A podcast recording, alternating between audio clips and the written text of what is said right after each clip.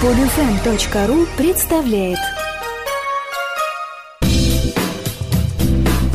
Радио 801 представляет культурно-познавательную программу «Просто о вине». Здравствуйте, Саша Садиков у микрофона, и в сегодняшнем выпуске «Просто о вине» мы немного отойдем от наших привычных э, ликбезов по разным винным темам, от рассказов о винных регионах, и поговорим вообще о том, как можно развивать свой вкус и как можно поднимать винную культуру. Потому что, конечно, знания, которые мы с вами можем получить из книг, из статей и вот таких передач, как «Просто о вине», это, конечно, хорошо, но иногда хочется и позволить себе что-то попробовать и продегустировать в конце концов, потому что только пробуя мы можем э, как-то что-то для себя выделить, отметить и понять то, о чем говорится в теоретических таких заметках. Но, разумеется, не все могут позволить себе пойти и купить на пробу сразу там 10, 15, сколько-то бутылок, даже пусть и дешевых. И поэтому специалисты по вину организуют специальные дегустационные клубы, в которых можно не только что-то узнать э, теоретическое о вине, но и, разумеется, попробовать. Отсюда и название. И вот э, о том вообще, что такое дегустационные клубы, э, как они работают э, и как туда можно попасть, э, об этом мы поговорили с одним из организаторов такого дегустационного клуба, руководителем проекта «Дижестив» Сергеем Шумихиным. Михиным. Наш разговор произошел как раз после такой дегустации, когда мы пробовали различные вина из Бордо стоимостью до 700 рублей. Пытались понять, э, есть ли в них что-то особенное и, может быть, мы зря проходим мимо этой ценовой категории. Чем закончилась дегустация, какие выводы мы для себя сделали, вы можете прочитать в статье на нашем сайте radio801.ru. Заметка называется «Дешевое Бордо. Миф или реальность?». Ну, а сейчас мы в целом с Сергеем Шумихиным поговорим поговорим о том, как работают дегустационные клубы и зачем они нужны. Ты знаешь, Саша, на самом деле то, что сейчас происходит в Москве вот с, с продвижением винной культуры, мне в последнее время очень нравится. В Москве очень много появляется качественных дегустационных клубов. Ну, вот один из, из этих, это вот э, наш клуб от э, проекта «Журнал Дежестив», но мы не первые, даже мы, наверное, не так давно появились, но тем не менее мы существуем. И, в принципе, человек, который интересуется вином, который хочет что-то попробовать, он всегда в интернете может найти информацию про любой из этих дегустационных клубов. Он может прийти на любую дегустацию, потому что темы, которые затрагиваются в этих клубах, они на любой вкус. То есть это может быть какая-то моносортовая дегустация, где будет представлено там 10 вин из одного сорта винограда. Это может быть представление какого-то одного хозяйства. Это может быть представление одного региона, какой-то винодельческой страны. Это может быть э, очень часто в Москве популярной темы это сравнение вин, которые выдерживаются в дубе, которые выдерживаются в стали. То есть, в принципе, на любой вкус э, любого человека можно подобрать то, что ему действительно будет интересно, и то, чем он научится работать, в конце концов, да, то есть любая дегустация, это все-таки это какая-то работа, это не просто прийти и выпить, да, это все-таки постараться понять, э, что тебе нравится, да, если ты пробуешь какой-то сорт, можешь выбрать именно того производителя, чей сорт тебе больше нравится, если ты пробуешь конкретный регион, ты можешь выбрать вин из этого региона, то есть это все равно какое-то идет сравнение, это, это работа, и мне кажется, что это правильно, то, что сейчас у нас происходит э, в Москве, да, я думаю, даже не только в Москве существует дегустационный спортивные клубы. Это происходит и по всей России. Что вот культура питья, она действительно продвигается. Культура вот именно питья вина. Культура самого вина, давайте так уже это говорить на самом деле. Это красиво, это качественно. Такие мероприятия стоит посещать. Хотя бы для саморазвития. Чтобы человек, который приходит в магазин, он знал, что он хочет выбрать. Не просто как э, раньше люди приходили в магазин и говорили, ой, мы были в Италии, вот мы хотим кьянти. Какой кьянти уже не важно, главное, что вот они знают это название. А если уже иметь хоть какое-то, я не могу назвать это образованием, но хоть какую-то информацию, которую дают на таких вот мероприятиях, подобного нашему, то человек, приходя в магазин, будет уже точно знать, что он хочет. Он будет э, разбираться, по крайней мере, ну, как минимум в сорте винограда он будет точно разбираться, поэтому думаю, что это полезно. Как выглядит э, этот дегустационный клуб? Это обязательно в каком-то заведении или как это происходит все? В принципе, по-разному, но, скорее всего, конечно, это происходит э, в ресторанах, потому что вино очень связано с гастрономией. Если э, люди будут просто сидеть и выпивать, э, ну, ну, говорится, не на лавочке же собираться, да. Приходя в ресторан, человек, по крайней мере, может и заказать себе еду, но какие-нибудь закуски все равно подразумеваются организуется, да, вот такое мероприятие. Вот все клубы, которые я знаю, московские, да, начиная с самого нашего известного клуба, который создал Денис Руденко, это клуб 750 миллилитров, он всегда происходит э, в ресторане, да, то есть всегда подразумевается какая-то гастрономия, да. Мы не стали изобретать велосипед, мы пошли по этому же пути, поэтому все наши встречи проходят в ресторанах. То есть, ну, не обязательно в конкретном заведении, но в каком-то ресторане мы всегда собираемся. В чем э, принципиальное отличие, допустим, от э, всяких винных курсов и школ? Ведь и здесь мы тоже э, получаем какую-то информацию там о тех же регионах, хозяйствах, и в винной школе есть что-то, да, подобное. Ну, просто винная школа, она подразумевает э, тот факт, что это какой-то длительный курс обучения, там, скажем, три месяца, полгода, год, который дает информацию вообще о вине. То есть изначально, то есть там проходится по всем регионам, там проходится, полностью дается понимание всех классификаций вин, которые существуют. Там дается информация о винах как таковых полностью и очень глубоко.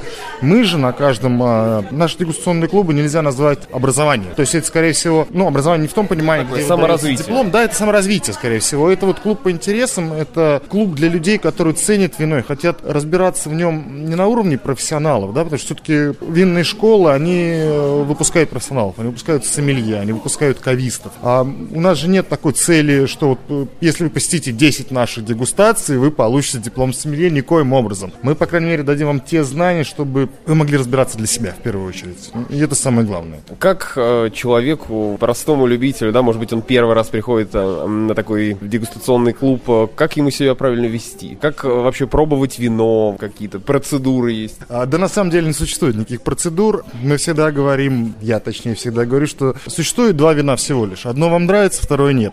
Поэтому каждое вино вы оцените. Мы не даем каких-то правил, как правильно оценить вино. Тем не менее, вот мы получаем листочки, где э, на нас смотрит э, графа аромат, там еще что-то. Это вы оцените полностью для себя, насколько вам аромат нравится. Потому что у всех это органолептические особенности, они у каждого человека разные. Может, один, э, который, например, близок человек с природой, он прекрасно разбирается в ароматах э, там, листьев, ягод и так далее. А есть люди, которые, ну, не были никогда в деревне, да, они там не были никогда в лесу, вот они вот э, жители мегаполиса, у них совершенно другие понимания о вкусах, и то, что вы вине чувствуете, это истинно ваше, ну, это вот ваше, что-то личное, да? Ну, наверное, существуют какие-то понятия, как правильно дегустировать вино. Конечно, это в первую очередь идет оценка э, цвета вина, насыщенности, идет оценка аромата, оценка вкуса, оценка послевкусия. Но мы не пытаемся показать людям, э, что вот нужно делать так, так, так и так. Самое главное, чтобы вы любили вино. То есть, если вы приходите к нам в клуб, значит, у вас есть э, уже желание немножко вот разобраться в вине. По максимуму мы дадим вам здесь, конечно, какие-то понимания, как его оценивать, э, что нужно знать, когда вы вино пробуете. Но таких рамок, ограничений их не существует. Ну а вот как вообще, допустим, в вашем клубе выбираются темы, да? Почему вот было Бордо там, а почему потом будет еще что-то? Это какая-то система или это просто то, что вот сейчас интересно? Как таковой системы по выбору тем у нас нету. Мы стараемся подобрать тему. Иногда мы стараемся подобрать какую-то сезонную тему, да, то есть когда наступала весна, когда мы все ждали ее, мы делали дегустацию игристых вин, мы делали дегустацию сорта свиньон блан, то есть то, что хочется пить летом. Мы также проводили дегустацию розовых вин, ну, то есть мы все ждали тепла, и хотелось как-то приблизить. А сегодняшняя тема была выбрана по той простой причине, что действительно вина а, из серии там а, бордоских шато до 700 рублей многие на полках обходят. Существует такой стереотип, что эти вина недостойны внимания. Просто пытались сегодня показать, что это не совсем так, что из этих вин тоже есть что-то пробовать. Очень часто мы, как часто, по возможностям стараемся проводить дегустацию, если в Россию приезжает кто-то из виноделов. Потому что всегда интересно, когда о вине рассказывает не э, представитель импортера, а человек, который с этим вином работает, который это вино делает. Вот это всегда интересно, это всегда собирает людей, и мы всегда рады их приветствовать у нас в клубе. Ну а в целом, я не могу сказать, какие у нас э, будут дегустации в июле. Наверняка кто-то из виноделов Россию посетит, наверняка мы их постараемся к нам привлечь. Возможно, это будет представление каких-то новинок от какого-то импортера. Это непредсказуемо. Как часто происходят э, такие собрания? Ну, вот наш клуб, он собирается раз в неделю, это уже на протяжении полутора лет раз в неделю мы проводим мероприятия, ну, бывает на какие-то перерывы, когда там мы уезжаем в отпуск или что-нибудь подобное. А вообще в Москве,